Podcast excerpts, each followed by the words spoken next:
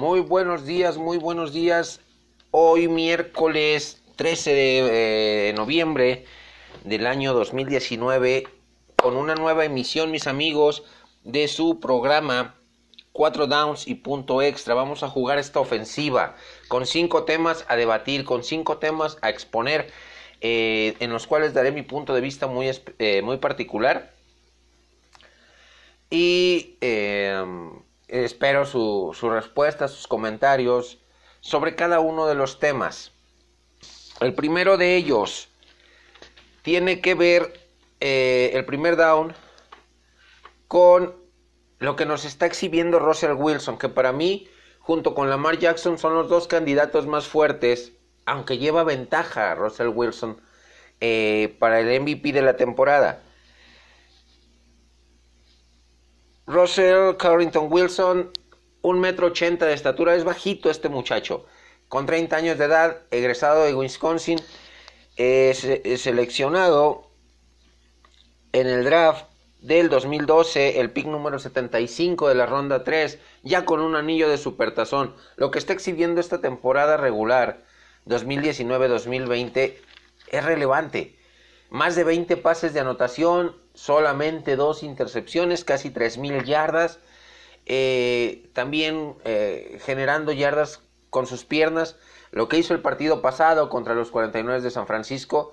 En una jugada rota consigue eh, casi 40 yardas o poquito más de 40 yardas con sus piernas para en tiempo extra sacarle la, la victoria a los 49 me gusta lo que eh, eh, ha exhibido durante su carrera Russell Wilson.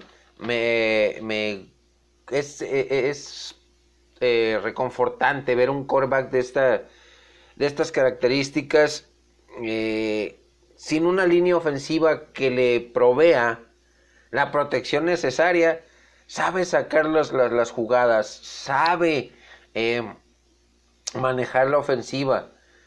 Eh, encuentra los huecos para lanzar pases y, con una precisión monumental. Em, sabe liderar al equipo con eh, humildad, con sencillez, con eh, los pies bien plantados sobre la tierra, sabiendo que es una, una, un atleta de alto rendimiento un ejemplo a seguir para los jóvenes y los niños em, que tiene esa gran responsabilidad social de, ser un estandarte, un ejemplo, no se mete en problemas, eh, se dedica a su familia, se dedica de entero a su profesión. Em, ¿Qué más podemos decir de Russell Wilson? Es líder, es compañero en Seattle.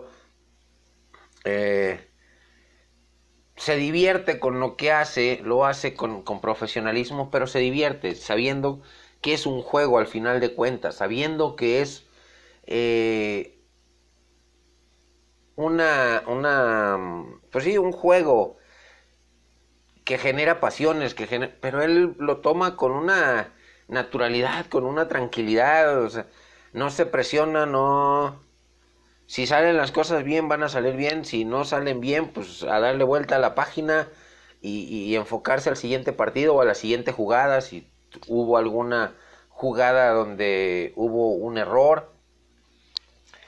Eh, todo eso, todo eso ha generado en, en, Russell Wilson esa imagen de, de, líder, de quarterback. Eh,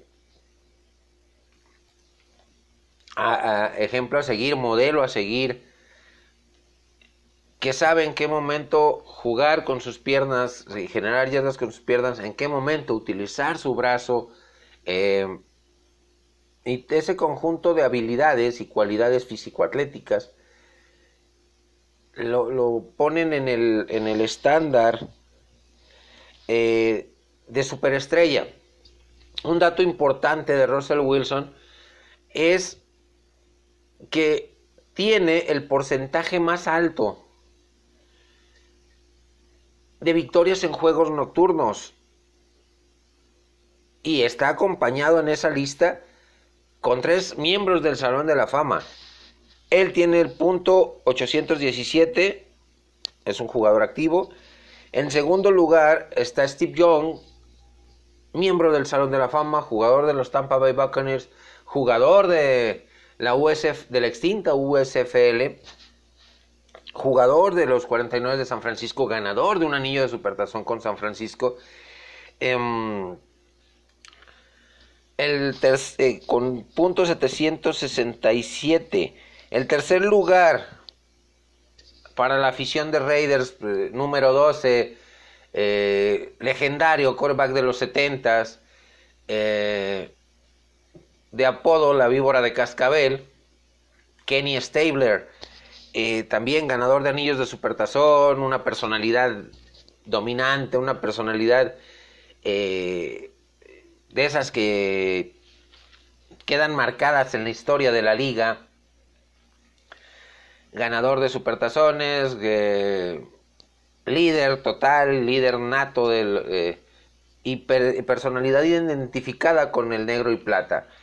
El cuarto lugar de esa lista, el mejor de todos los tiempos, con punto 733, Joe Montana. ¿Qué podemos decir de Joe Montana? Todo lo que se diga desde Notre Dame como en colegial, drafteado en tercera ronda, eh, campeón cuatro veces con San Francisco, ninguna derrota en supertazones, eh, ninguna intercepción en supertazones. Terminó su carrera con los jefes de Kansas City demostrando la magia que tenía, una lesión eh, provocada por Leonard Marshall de los Gigantes de, Nueva York, puso fin a su carrera en San Francisco, se da el, movimiento a Kansas City, metió a Kansas City a postemporada, pero sigue siendo el más grande de todos los tiempos. Esa polémica tan, tan absurda, tan vaga, tan fuera de lugar, que se, que se ha generado en redes sociales, que quién es el más grande de todos los tiempos, si Tom Brady o eh, Joe Montana, no hay, no, no, no hay lugar, no hay argumentos. Yo lo he dicho, yo lo he mencionado. Tom Brady es el más ganador. En 20 años de carrera, 9, 9 supertazones, 9 viajes a supertazón, 6 ganados, 3 perdidos.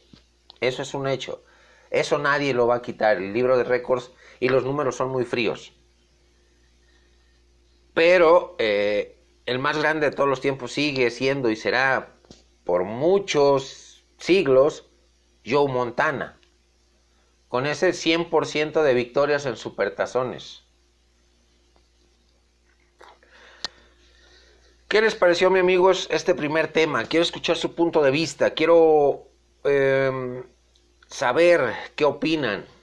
¿Para ustedes es Russell Wilson el candidato número uno o único candidato a MVP por lo que nos está mostrando esta temporada? ¿O hay alguien más? Vámonos eh, con el segundo down de esta ofensiva. Ofensiva sin reunión.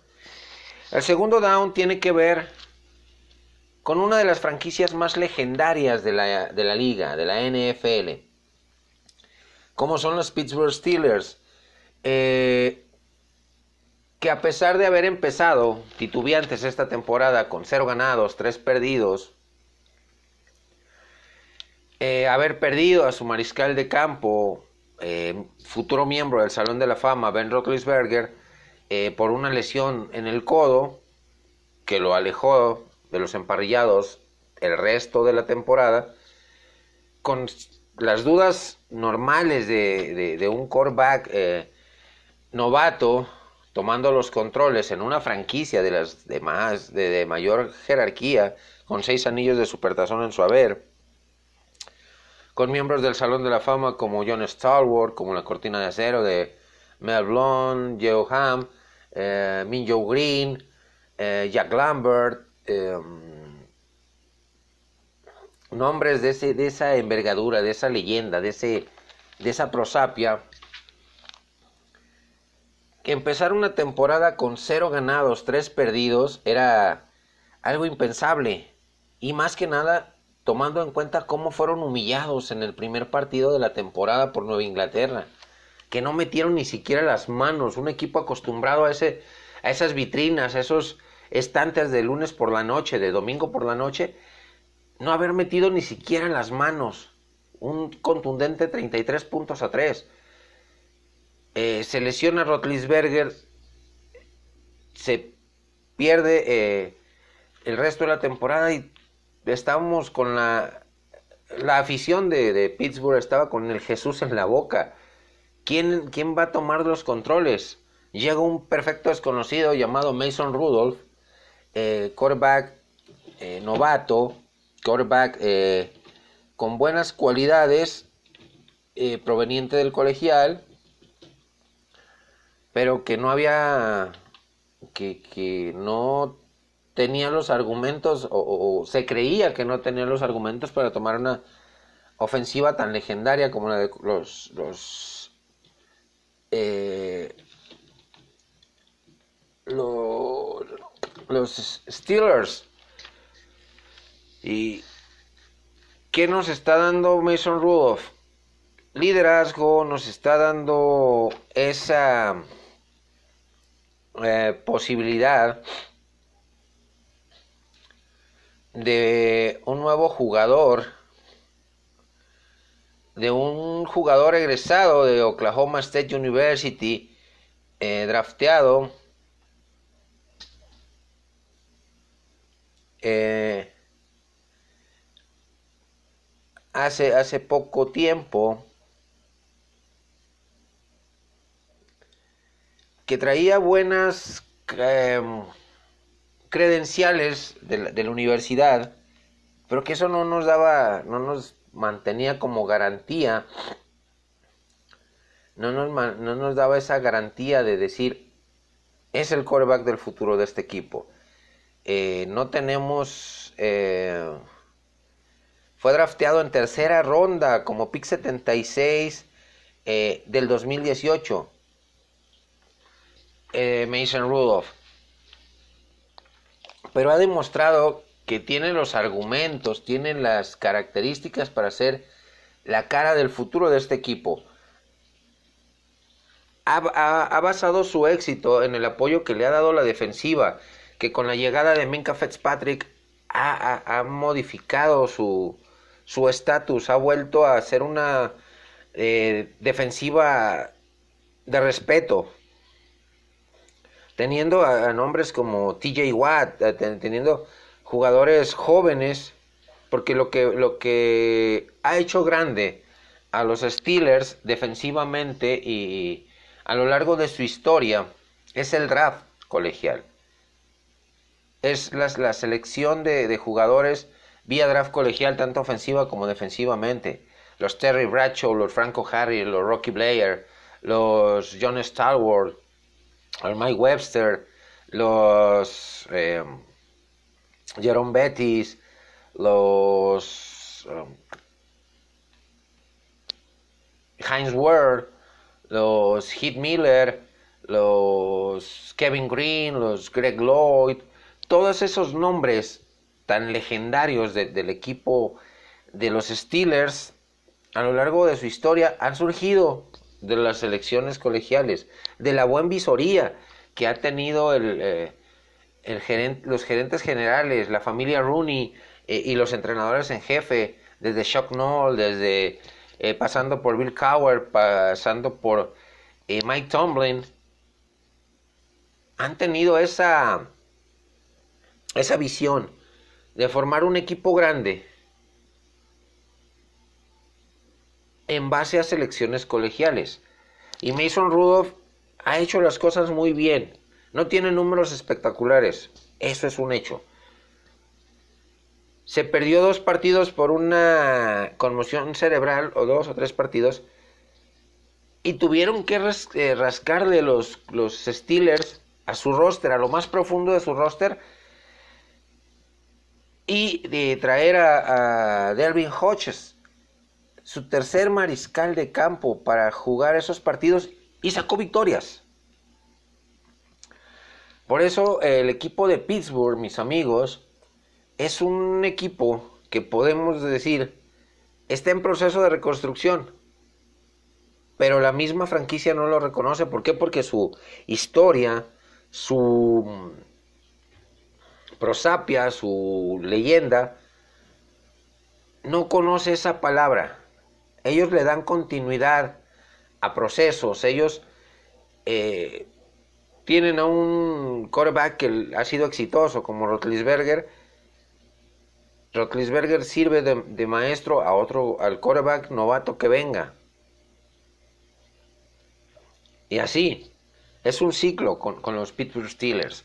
Es un ciclo eh, muy bueno que, muchas, que todas las franquicias deberían seguir. Y más en especial ahorita Denver, que está teniendo problemas muy graves en la posición de quarterback. Que sí, eh, fue exitoso Peyton Manning los años que estuvo con Denver, obtuvo un anillo de supertazón, perdió otro contra Seattle, pero las elecciones colegiales de draft del equipo de los Broncos han sido paupérrimas, no, no, no, no han llenado el estándar. Y retomando el, el, eh, al equipo de Steelers, no lo demos por descontado en esta temporada. Va como segundo lugar de su división con 5 ganados, 4 perdidos. Es, es, si mal no recuerdo, Pittsburgh, el único equipo en la historia de la NFL con haber empezado un 0-3, 0 ganados, 3 perdidos y haberse metido a postemporada. Así que Jamás demos por descontados a los Pittsburgh Steelers. Jamás. ¿Cómo ven este tema, mis amigos? ¿Qué opinan sobre él? Eh, pues para mí es una de las eh, franquicias, como les digo, legendarias de la liga, que merecen todo nuestro respeto y que aunque empiecen mal la temporada, saben levantarse, son como el ave fénix, resurgen de sus cenizas. Juguemos nuestro tercer down, mis amigos, en esta ofensiva rápida. Y el tercer down tiene que ver con un quarterback eh, retirado. Retirado por el hecho de que tuvo a mal según la liga eh, protestar por cuestiones de segregación racial, por cuestiones de violencia policíaca contra las minorías, eh, que llegó a un supertazón, que fue una segunda ronda del 2011 en el pick número 36, y me refiero a Colin Kaepernick, que se ha mantenido eh, con en buena forma me ha tocado eh, en YouTube ver eh, videos de cómo se está entrenando, de cómo se mantiene en forma este eh, espigado coreback de 1.93 de estatura que llegó a un supertazón con 49 de San Francisco, lo perdió contra los Cuervos de Baltimore y por esas manifestaciones esas protestas, ese, pues, levantar la voz. La liga lo bloqueó, la liga le, lo ha bloqueado durante eh, un buen tiempo. Ahorita ya con 32 años está invitando a los equipos, a los dueños de los equipos, a una sesión privada para que lo vean lanzar, lo vean que está en forma y le den una nueva oportunidad que realmente la merece. Yo eh, siento que merece esa, esa nueva oportunidad Colin Kaepernick. Eh, hay equipos que ocupan corebacks. Casos específicos, Miami. Casos específicos, los Cincinnati Bengals. Los Broncos de Denver, que han visto que no, no ha sido rentable un jugador como Joe Flaco que tiene esa ese Super Bowl en su, en su historia, en su trayectoria, en su currículum. pero que no ha sido lo que se esperaba de, él, que vino mucho a la baja después de esa temporada del 2012. Y Colin Kaepernick eh, se ha mantenido en forma, quiere y pide a gritos una nueva oportunidad. ¿Por qué? Porque sabe que a sus 32 años todavía tiene mucho fútbol americano por, por brindar, eh, tiene mucha, mucho por mostrarse así a él mismo y mostrarle a la liga que fue un error que lo, bloquearan. Las últimas temporadas en San Francisco sí fueron a la baja de este coreback. Sí fueron eh, con rendimiento bajo, rendimiento de, de, la mitad hacia abajo. ¿Por qué? Porque estuvo jugando mucho tiempo lesionado, porque eh, se recrudecían esas lesiones y, no, no, le permitían jugar al, al, nivel que jugó las primeras temporadas.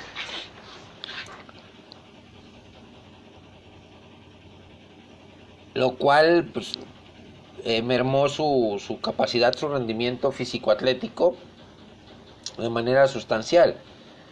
Pero de que sigue teniendo eh, una excepcional condición físico-atlética, que sigue teniendo eh, puntería, que sigue teniendo ese cañón en el brazo, ese, ese toque en el brazo, lo sigue manteniendo. Me ha tocado, como les digo, ver varios videos de los entrenamientos que tiene Colin Kaepernick o ha tenido desde que fue bloqueado por la liga,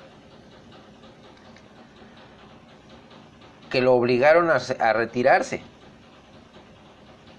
hasta la fecha y, se mantiene en un nivel, eh, a pesar de estar retirado, de alta competencia, de que equipos que pueden eh, tenerlo en su roster, como Miami, como Cincinnati, como Chicago, como Denver, no deberían desaprovechar esa oportunidad, dejar a un lado esas, e, ese expediente de las protestas de Kaepernick, contra los derechos de las minorías, la segregación racial, la violencia policíaca, y darle una oportunidad, darle ese voto de confianza para que regrese y muestre el talento que tiene, muestre la esa, e, e, esa hambre de triunfo, esa hambre de, de ser ganador que lo ha tenido desde que llegó a la liga.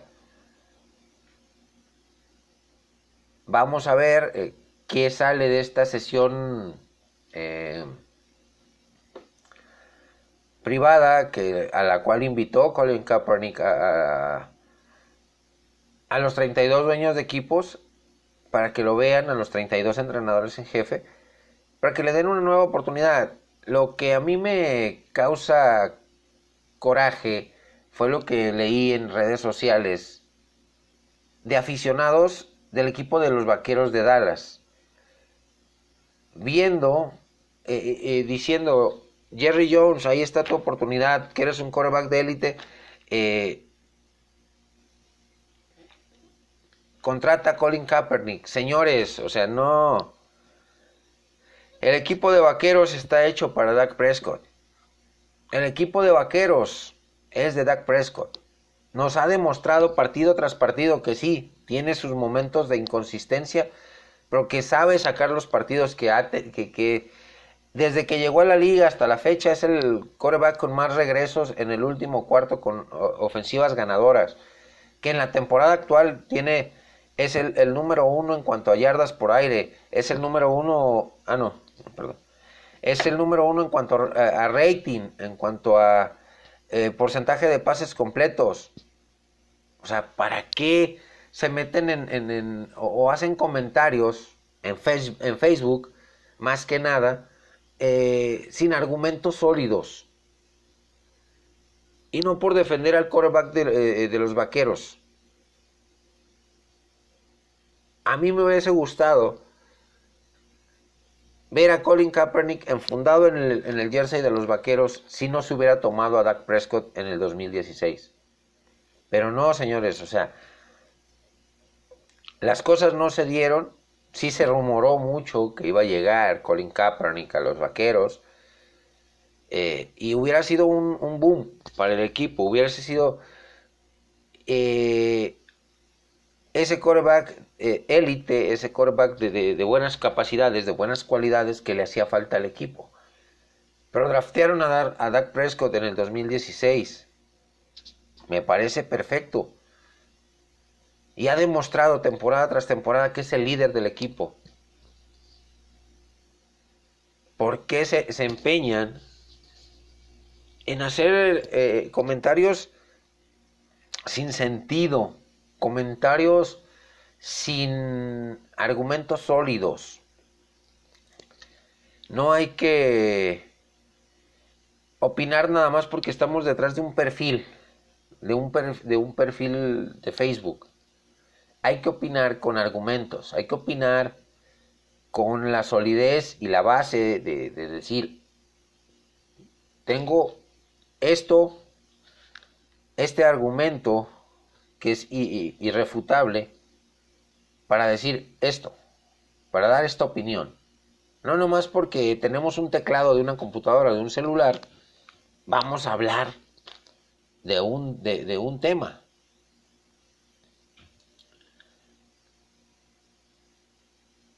Creo que equipos, como les digo, como Chicago, como Denver, como Miami, como...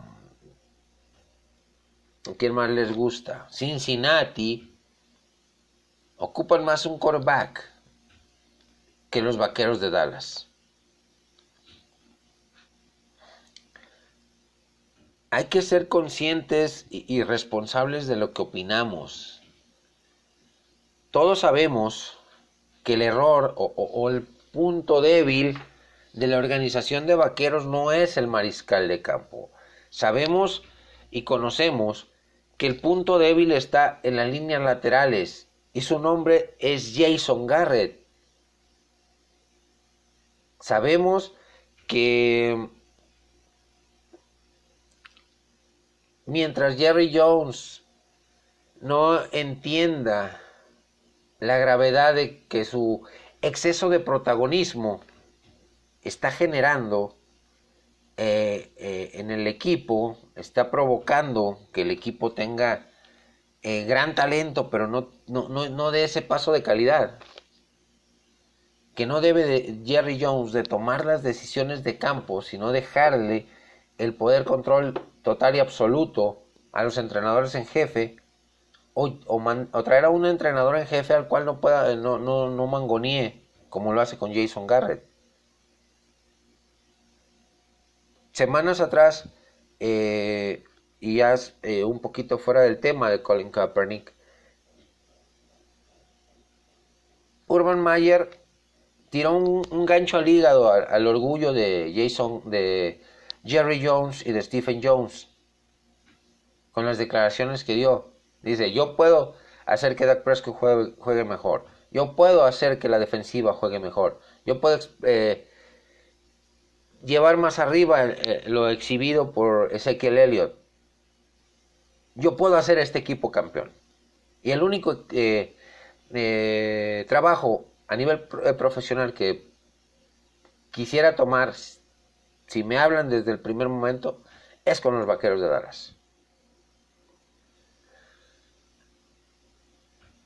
Vámonos nuevamente al tema de Colin Kaepernick. esta pequeña pausa sí fue fuera de tema, pero aquí ya estamos ya. les digo, ¿qué opinan de Colin Kaepernick? Eh, ¿Les gustaría verlo? ¿Con qué equipo les gustaría verlo? Con... ¿Creen que a sus 32 años ya está realmente para retirarse definitivamente o está para buscar una nueva oportunidad? Espero sus comentarios, mis amigos, eh, y vámonos sin pensarlo al cuarto down. Y el cuarto down eh, eh, tiene que ver justamente retomando el tema o esa, esta pequeña pausa que hicimos en el tercer down con el tema de Dak Prescott, con los Vaqueros de Dallas. Nos ha mostrado esta temporada el joven Prescott, que es el líder, es el coreback del equipo. Eh, el partido pasado contra Minnesota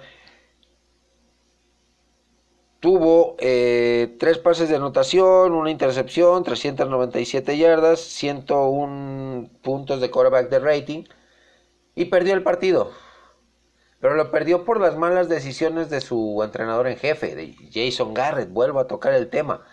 Es Jason Garrett el punto débil del equipo de vaqueros porque se tiene talento en cada línea, en coreback, en corredores, en receptores, en alas cerradas, en línea ofensiva, en línea defensiva, en apoyadores, en defensiva secundaria, hasta en equipos especiales.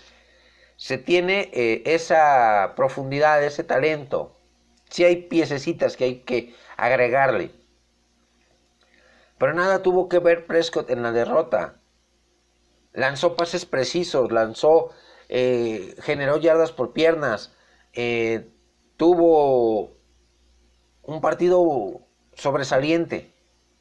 Lo perdieron por cuatro puntos porque Jason Garrett se aferró sabiendo que le estaban nulificando el ataque terrestre. La defensiva de Minnesota se aferró a, jugar con Ezequiel Elliott esa, última ofensiva de no soltar un pase. Cuando por aire les estaban generando eh, yardas, les estaban completando los pases. Harrison Smith, el mejor esquinero de, de Minnesota se estaba viendo superado tanto por Amari Cooper por, como por Michael Gallup o por uh, Tavon Austin. ¿Por qué aferrarte a tratar de acabarte el reloj con ataque terrestre que no estabas teniendo, que no te estaba funcionando, que limitaron a un Ezekiel Elliott a, a menos de 50 yardas y tuvo más de 20 acarreos?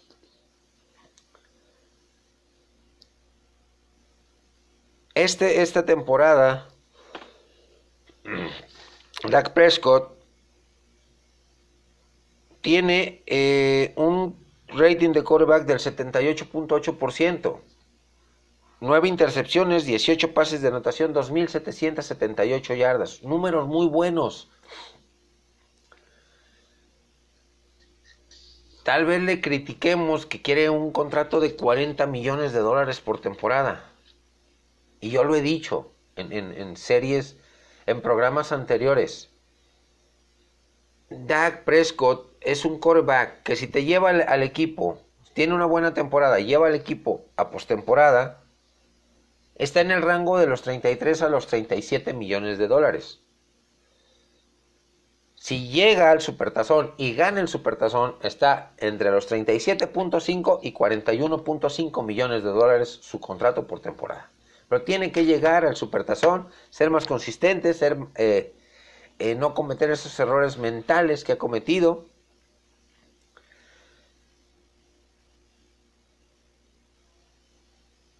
Y, eh, y si gana el supertazón, sin pensarlo, los, Jones no deben de, pensar si se da esa, esa situación de que llegue al supertazón y lo gane el equipo de, de vaqueros con una actuación sobresaliente de Dak Prescott como quarterback en ese partido y gana el MVP de ese partido,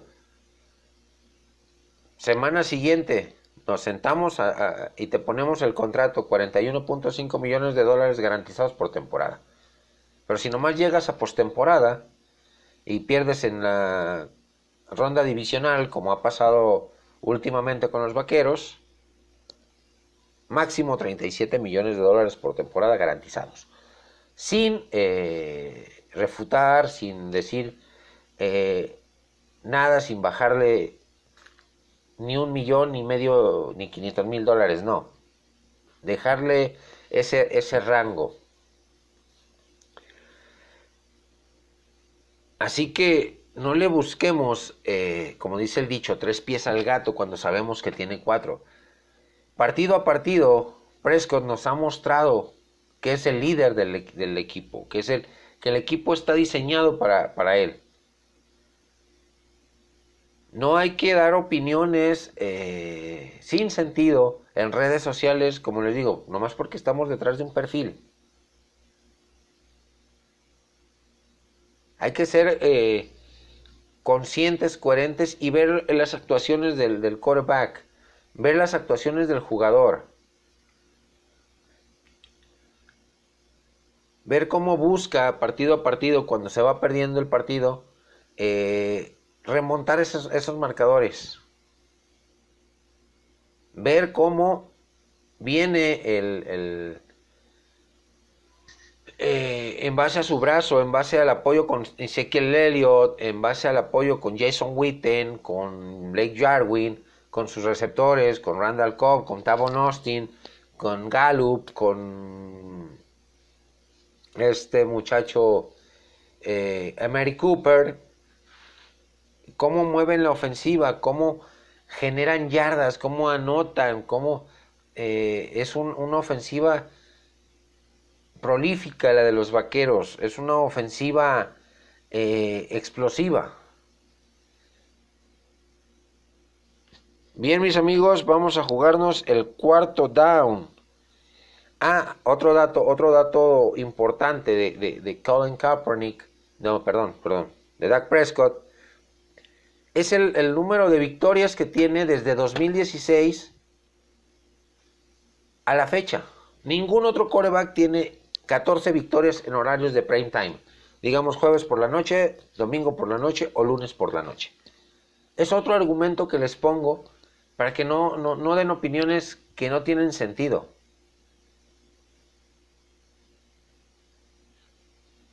El, el, el, punto extra que vamos a jugar en esta ofensiva tiene que ver con el partido que se va a jugar el próximo lunes 18 de noviembre en la Ciudad de México.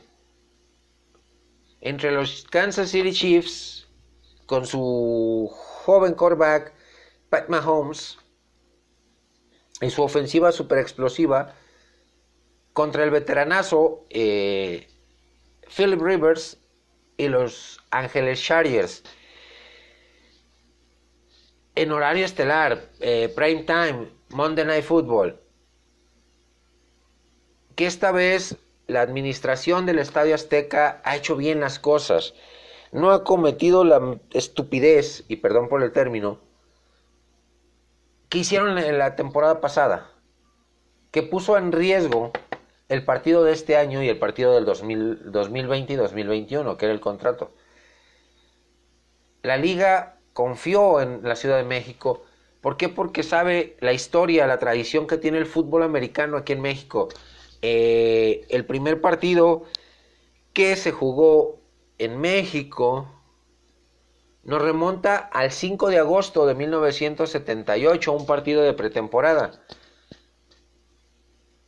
que ganaron los Santos de Nueva Orleans a las Águilas de Filadelfia en el Estadio Azul, el vetusto Estadio Azul, que tiene su historia como eh, coloso de fútbol americano, que fue creado para partidos de fútbol americano colegial, fue el escenario de ese partido, ese 14-7 de, de, los Eagles, con el quarterback eh, miembro del Salón de la Fama, Ron Jaworski, y eh, que después se dio una serie de partidos a partir de 1994 llamados American Bowl, que fueron en, pretemporada. Igual, eh, el primero de ellos involucró a los extintos petroleros de Houston con Warren Moon como quarterback contra su rival del estado, los Vaqueros de Dallas, que traía su playa de jugadores estrellas, a Michael Irvin, a eh, Troy Aikman, a Emmett Smith, y que en un aguacerazo, más bien parecía un partido de, de waterpolo, un 15 de agosto ganan con dos goles de campo de Al del Greco eh, los eh, Houston Oilers. Y después se, vinieron, se suscitaron otros, otros partidos de, de pretemporada hasta que tomando en cuenta eh, este primer partido del 15 de, de agosto de 1994, que tiene hasta el momento el récord de asistencia de un partido de NFL dentro de, Estados Unidos como fuera del mismo. Y fueron 112.576 almas que fueron al Estadio Azteca a ver ese partido. Después vinieron los Broncos de Denver, vinieron los Raiders, vinieron Patriotas de Inglaterra, los Delfines de Miami, Kansas City que jugó en, Monterrey. Mm. Han venido muchos equipos en, pretemporada. después hubo un lapso, un periodo largo, de ausencia de la, de la liga, por cuestiones de inseguridad, por cuestiones de lo que quieran y gusten. Y eh, hasta que el 2 de octubre del 2005 con una asistencia de 105.467 almas con boleto pagado, disfrutamos de un partido de temporada regular con uno de los equipos más populares de México, como son los 49 de San Francisco, contra los Arizona Cardinals, el cual pues, se llevó eh, la victoria el equipo de los Pájaros Rojos, el equipo cardenal, por 31 puntos a 14, con una actuación soberbia de eh, Josh McCown, que estaba como quarterback, eh, completó 34 de 46 para 385 yardas y dos pases de anotación. Temporadas anteriores, 2016, eh, 2017, los Raiders eh, enfrentaron a Patriotas, le ganaron. Raiders, eh, Patriotas enfrentó a Tejanos, ganó Patriotas. En temporada regular, para estas mismas fechas. La temporada pasada, como le digo, fue una negligencia total de la administración del Estadio Azteca organizar un concierto populachero, un concierto de medio pelo de una estación de radio una semana antes del partido de, fútbol americano. Y dejaron la grama del Estadio Azteca horriblemente mal. Y la, liga, la NFL decidió, ¿sabes qué? No voy a jugar bajo estas condiciones. Y puso en riesgo lo que el partido de, esta temporada. El partido de la temporada pasada involucraba a los mismos Kansas City Chiefs que estaban deseosos de venir a jugar contra el equipo de Los Ángeles Rams, que se conjugaron una serie de factores en ese partido, aparte de lo del campo tan horrible que estaba, estaba impresentable, el, el pasto del Coloso de Santa Úrsula, como para jugar un partido de fútbol americano y poner en riesgo a una lesión grave a alguno de los jugadores. También fueron, fue factor para que no se llevara a cabo el juego eh, los incendios que estaban azotando a la ciudad de Los Ángeles, California, eh, por lo cual los jugadores pues no querían dejar a sus familias. Y al final de cuentas se terminó llevando el juego en el coloso de eh, Rose Bowl, el, el Coliseo de Los Ángeles, ante un lleno total de más de 100.000 aficionados, eh, con una fiesta aérea por parte de los dos quarterbacks, Jared Goff y, eh, este muchacho Pat Mahomes. Em, definitivamente fue un partido de más de 100 puntos, donde las defensivas brillaron por su ausencia, donde eh, pues la, afición mexicana nos quedamos con esa espinita clavada de que se pudo haber realizado aquí en México y ese récord de más de 100 puntos era eh, eh, estaba destinado para que se generara aquí en México, que, que quedara como libro de, en el libro de récords del NFL un juego de fútbol americano en fuera de Estados Unidos, en la Ciudad de México tiene el récord de puntos, así como tenemos el récord de asistencia.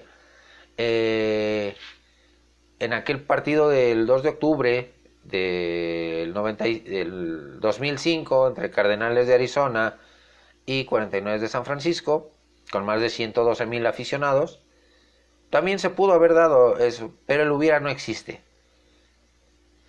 Esta temporada la NFL dio voto de confianza a la Ciudad de México, al Estadio Azteca, y creo que aprendieron la lección.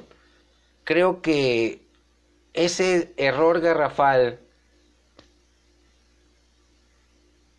fue un aprendizaje grandísimo para eh, el Estadio Azteca, para Televisa, para toda la gente que, que administra eh, este imponente estadio, que ha sido sede de no solo de finales de Copa del Mundo, no solo de peleas de box legendarias, no solo de conciertos como el de Michael Jackson en los noventas, sino también de eventos eh, a nivel global como lo son partidos de la NFL, eh, tanto en pretemporada como actualmente en temporada regular, y nos le dio el voto de confianza la liga a, la, a la Ciudad de México. ¿Por qué? Porque México es un país con tradición de fútbol americano, no profesional, pero sí colegial desde hace más de 100 años, con equipos como Pumas de la UNAM, como Burros Blancos, que los felicito el, equipo del Politécnico Nacional porque quedaron campeones, Águilas Blancas, Cheroques, eh, auténticos Tigres de la U de Nuevo León, eh, los Borregios del TEC de Monterrey, Leones Negros de la Universidad de Guadalajara, eh, muchos equipos colegiales, Tecos de la Autónoma de, Guadalajara, que hasta hace poco se generó 3, 4 años una liga de fútbol americano profesional aquí en México, con mucho éxito, con un tricampeonato del equipo Mayas que decidió salir de, la liga, pero que está creciendo poco a poco la, la FMA.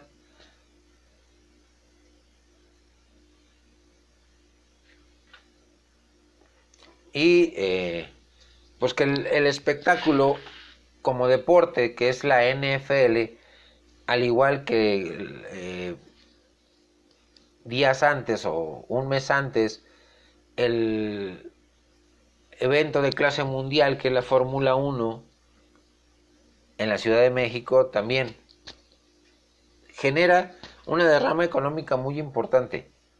Atrae turismo.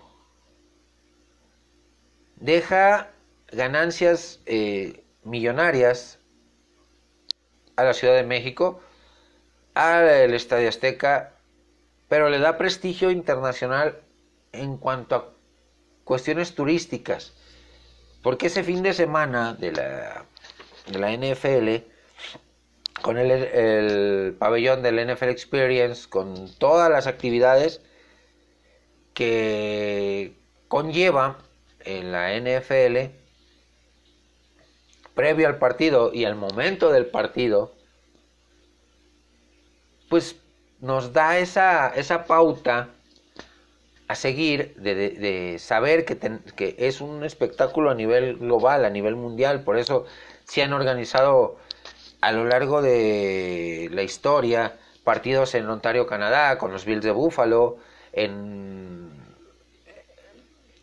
Frankfurt, en Inglaterra, ah, no, no, no, en, Inglaterra está por abrirse el mercado a España, ya sea a Madrid o a Barcelona, ya sea a Frankfurt, Alemania, a China, a Japón, partidos de temporada regular.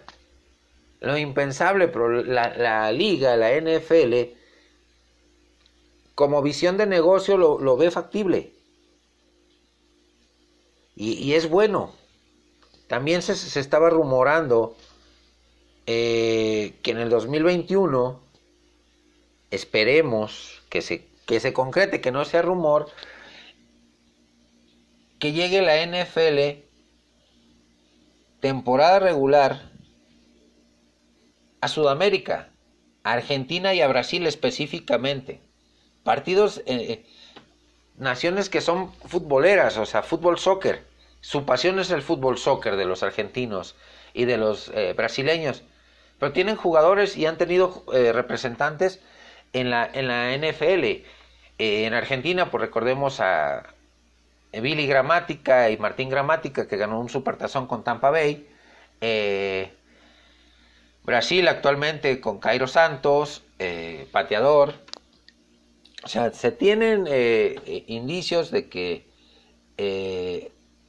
hay jugadores en la NFL o ha habido jugadores de esas latitudes, japoneses, coreanos, vietnamitas, eh, europeos de todas las nacionalidades. Es una liga global, la NFL. Así que se viene un partido espectacular, un partido con dos ofensivas muy buenas, con dos defensivas sólidas, el cual debemos de disfrutar, analizar y tomar en cuenta que sea un partido abierto, un partido entretenido y que deje precedente y se vuelva a llenar el Estadio Azteca. Para que la organización del siguiente año, de la siguiente temporada, sea igual de exitosa que, y, por fin nos permitan ver a, equipos como Pittsburgh, que tienen muchos deseos de venir a México, como Vaqueros de Dallas, como los mismísimos Raiders, que ya, ya, ya han pisado suelo azteca, y tienen una afición fiel aquí en México, los de negro y plata, eh, equipos como Seattle, como los Broncos de Denver, como Miami, que equipos que tienen tradición aquí en México. Vamos a ver eh, y a disfrutar, como les digo, a estos equipos, a estas franquicias de Los Ángeles Chargers y de Kansas City este próximo lunes. Me despido mis amigos después de haber jugado esta ofensiva rápida. Eh, nos vemos en el próximo episodio la siguiente semana con cinco temas a debatir. Propongan ustedes temas también y, yo con todo gusto eh, los desarrollo para ustedes para que eh, interactuemos en este, en este programa. Y me despido con grandes saludos y bendiciones a toda la afición de los Vaqueros de Dallas en México, Estados Unidos, Centro, Sudamérica, Europa. A mis amigos, Héctor Manuel Salinas de Los Cabos, fanático de los Osos de Chicago que están pasando por una etapa muy gris. Eh, mi amigo Alfredo Ruiz Barrueta de la Ciudad de México, receptor abierto de Gamos fanático de los 49 de San Francisco, eh, que perdieron el invicto, pero siguen siendo firmes candidatos a, postemporada. El gran amigo de Argentina, Fernando Fumagalli, fanaticazo de las Panteras de Carolina. Y David Armero de España, que sus Baltimore Ravens están teniendo un temporadón de miedo. Y eh, pues, ¿qué más puedo decir? Están teniendo una temporada espectacular los Ravens. Serios candidatos, perdón, a llegar a postemporada y en postemporada sabemos lo peligroso que son los Ravens aún queda mucha temporada por jugar, pero van viento en popa, van jugando a un gran nivel. Me despido de todos ustedes, bendiciones para todos y nos vemos el día de mañana con eh, una nueva emisión de el programa de Pócar de Haces y Comodín. Se los explico. Póker de Ases son los cuatro partidos que analizo comúnmente de la semana que va a empezar de la NFL. Y Comodín es un partido extra que también meto como, como análisis dentro de, esa, de, ese, de ese nivel. Nos vemos el día de mañana y espero sus comentarios. Saludos y bendiciones.